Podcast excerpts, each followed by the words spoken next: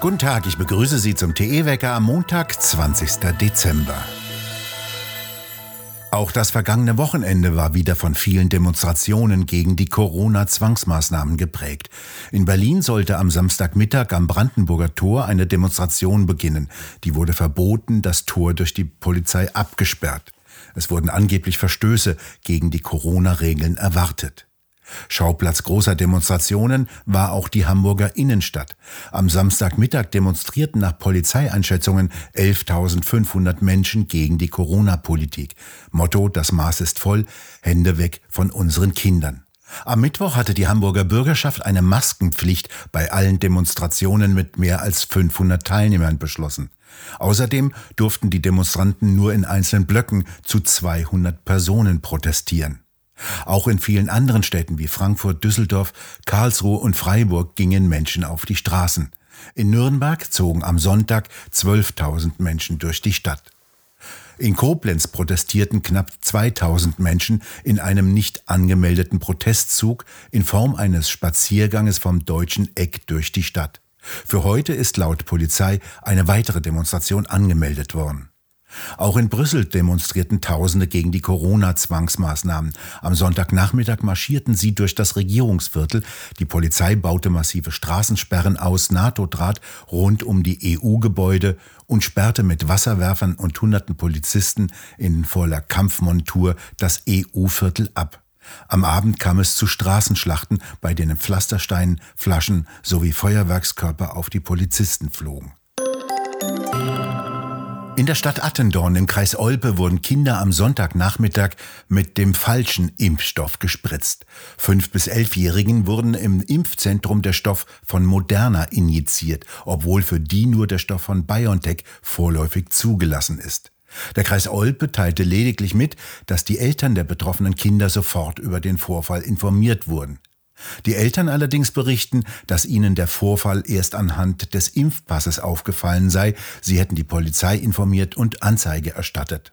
Offiziell heißt es, dass den Eltern angeboten wurde, einen Termin bei einem Kinderarzt wahrzunehmen. In Baden-Württemberg dürfen in dieser Woche wieder ungeimpfte Studenten mit einem negativen Corona-Test an Präsenzveranstaltungen der Hochschulen teilnehmen. Der Verwaltungsgerichtshof Mannheim kippte Ende der vergangenen Woche die sogenannte 2G-Regel der grünen Bildungsministerin Baden-Württembergs.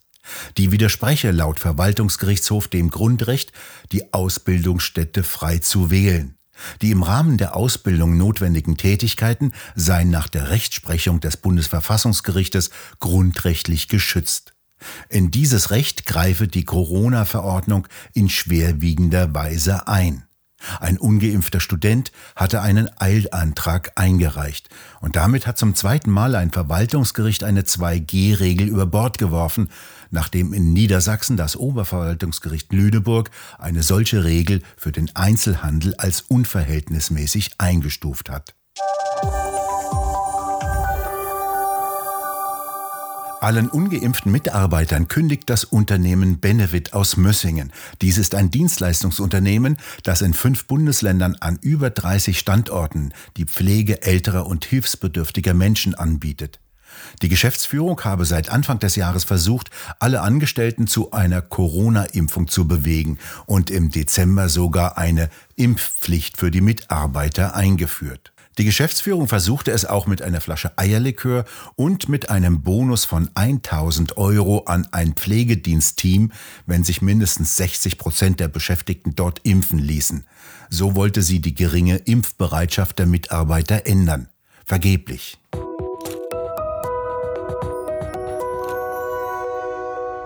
Eine herbe Enttäuschung für viele Händler sei das diesjährige Weihnachtsgeschäft, sagte Stefan Gent, Hauptgeschäftsführer des Deutschen Handelsverbandes. Die 2G-Regeln der Corona-Politik setze ihnen seit Wochen zu und das in der gewöhnlich umsatzstärksten Zeit. Zwei Drittel von 1000 befragten Handelsunternehmen zeigten sich unzufrieden mit dem bisherigen Verlauf im zweiten Corona-Winter wie der Handelsverband am Sonntag weiter mitteilte. 80 Prozent der Ladenbesitzer in den Innenstädten hätten sich in dieser Trendumfrage sogar negativ geäußert. Der Handelsverband Bayern stellte fest, dass sich der Einkauf dramatisch vom Einkauf in der Innenstadt ins Internet verschiebe. Einer Sprecherin des Bundesverbandes Paket- und Expresslogistik in Berlin zufolge würden rund 63 Millionen Sendungen im November und Dezember transportiert. Davon gehen knapp 39 Millionen an private Haushalte. Um diese Paketmengen auszuliefern, würden in der Weihnachtszeit zusätzliche Zusteller als saisonale Arbeitskräfte eingestellt. Audi will ab dem Jahre 2028 in seinem Stammwerk in Ingolstadt nur noch Elektroautos bauen. Ebenso soll das Werk Neckars-Ulm auf die Produktion von Elektroautos umgestellt werden. Das sagte eine Sprecherin von Audi am vergangenen Freitag. Autos mit Verbrennerantrieb sollen dann nur noch in China gebaut werden. In beiden Werken sollen insgesamt 7500 Stellen wegfallen. Insgesamt arbeiten in beiden Werken etwa 57.000 Beschäftigte.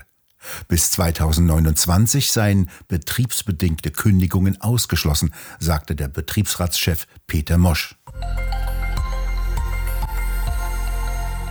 China bedrängt den Autozulieferer Continental, seine Geschäftsbeziehung zu Litauen abzubrechen und keine Teile mehr zu verwenden, die in litauischen Fabriken produziert werden. Das meldete die Nachrichtenagentur Reuters. Seitdem Taiwan eine Vertretung in Litauen eröffnet hat, übt China erheblichen Druck auf Litauen aus. Die Diplomaten Litauens haben China Mitte der vergangenen Woche eilig verlassen. In dieser Woche soll laut Reuters im Bundeswirtschaftsministerium ein Treffen zu drohenden Handelsproblemen wegen des chinesischen Boykotts gegen Litauen stattfinden. In der Wirtschaft sei man zunehmend besorgt, dass auch der deutsch-chinesische Handel etwa durch den Einbau von in Litauen hergestellten Teilen in Produkte beeinträchtigt sein könnte, war jetzt aus Teilnehmerkreisen zu vernehmen. Stefan Peto, was war denn los im Jahr des Herrn 2021? Blättern Sie doch mal ein wenig in Ihren Notizen. Ungeschützte Altersheime, Maskenwirrwarr, als Callcenter überforderte Gesundheitsämter, Impfchaos Deluxe. Ach Gottchen, sagte da die Gottkanzlerin im Staatsfunk Merkel I den andächtig lauschenden Journalisten. Im Großen und Ganzen ist nichts schiefgelaufen. Stimmt. Wie bei der Energiewende, dem Digitalausbau und der Immigration. Übrigens, auch die DDR war im Großen und Ganzen ein Erfolgsmodell. Deshalb schneiden wir uns ja auch heute noch eine gehörige Portion davon ab. Aus dem April des vergangenen Jahres. Die Reise nach Jerusalem, äh, Ankara. Wir begleiten ja immer wieder kritisch diesen Erdogan, aber diesmal trifft ihn keine Schuld. Also, Ursula von der Leyen hatte sich aufgemacht, um mit Erdolf, dem Prächtigen, Herrscher von Idlib, Teilen von Libyen und der Türkei, eine lange und sehr offene Diskussion über Frauenrechte zu führen, hatte aber dummerweise diesen Charles Michel Klammer auf, belgische Kinderstube, Klammer zu, im Gepäck. Bei Erdolfs gab's aber nur zwei Stühle. Und bevor Ursel ihr strenges Ähm, mit dem sie sonst ihrem EU-Personal Beine macht, sagen konnte, hatte sich Michel bereits auf den Stuhl neben Erdolfs Platz gefläzt, so dass Ursel nur noch das Sofa am Katzentisch blieb. Vom Oktober des vergangenen Jahres. Und jetzt ins Religiöse. Kölns Kardinal, der Woke Wölki, geht erstmal 30 Tage in Exerzitien.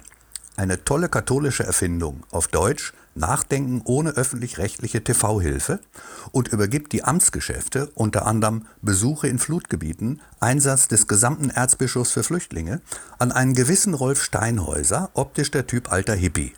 Wichtiger Hinweis, Rolf, freitags nicht die Glocken in Köln läuten, da ruft der Muezzin. Der Meister der kurzen satirischen Protokolle über den kaum mehr zu überbietenden Wahnsinn höchstpersönlich, Stefan Peto.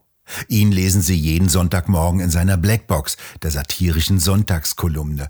Und jetzt können Sie diese gesammelten Chroniken aus Absurdistan auch wieder wie in jedem Jahr in einem schick aufgemachten Buch bestellen und lesen. Wo? Im Buchshop auf der Seite von tischiseinblick.de. Denn Lachen hilft. Das massive Hochdruckgebiet, das die vergangenen Tage beherrschte, verschwindet langsam. Der Luftdruck sinkt und von Norden kommt kältere und trocknere Luft herein. Im Norden ist es recht sonnig. Die kalte Luft erreicht am Nachmittag dann auch den Süden und dann kann auch dort die Sonne durchkommen. Die Temperaturen erreichen nur noch drei bis vier Grad und die Nächte werden um die null Grad kalt. Wir bedanken uns fürs Zuhören und schön wäre es, wenn Sie uns weiterempfehlen würden. Wir hören uns morgen wieder, wenn Sie mögen.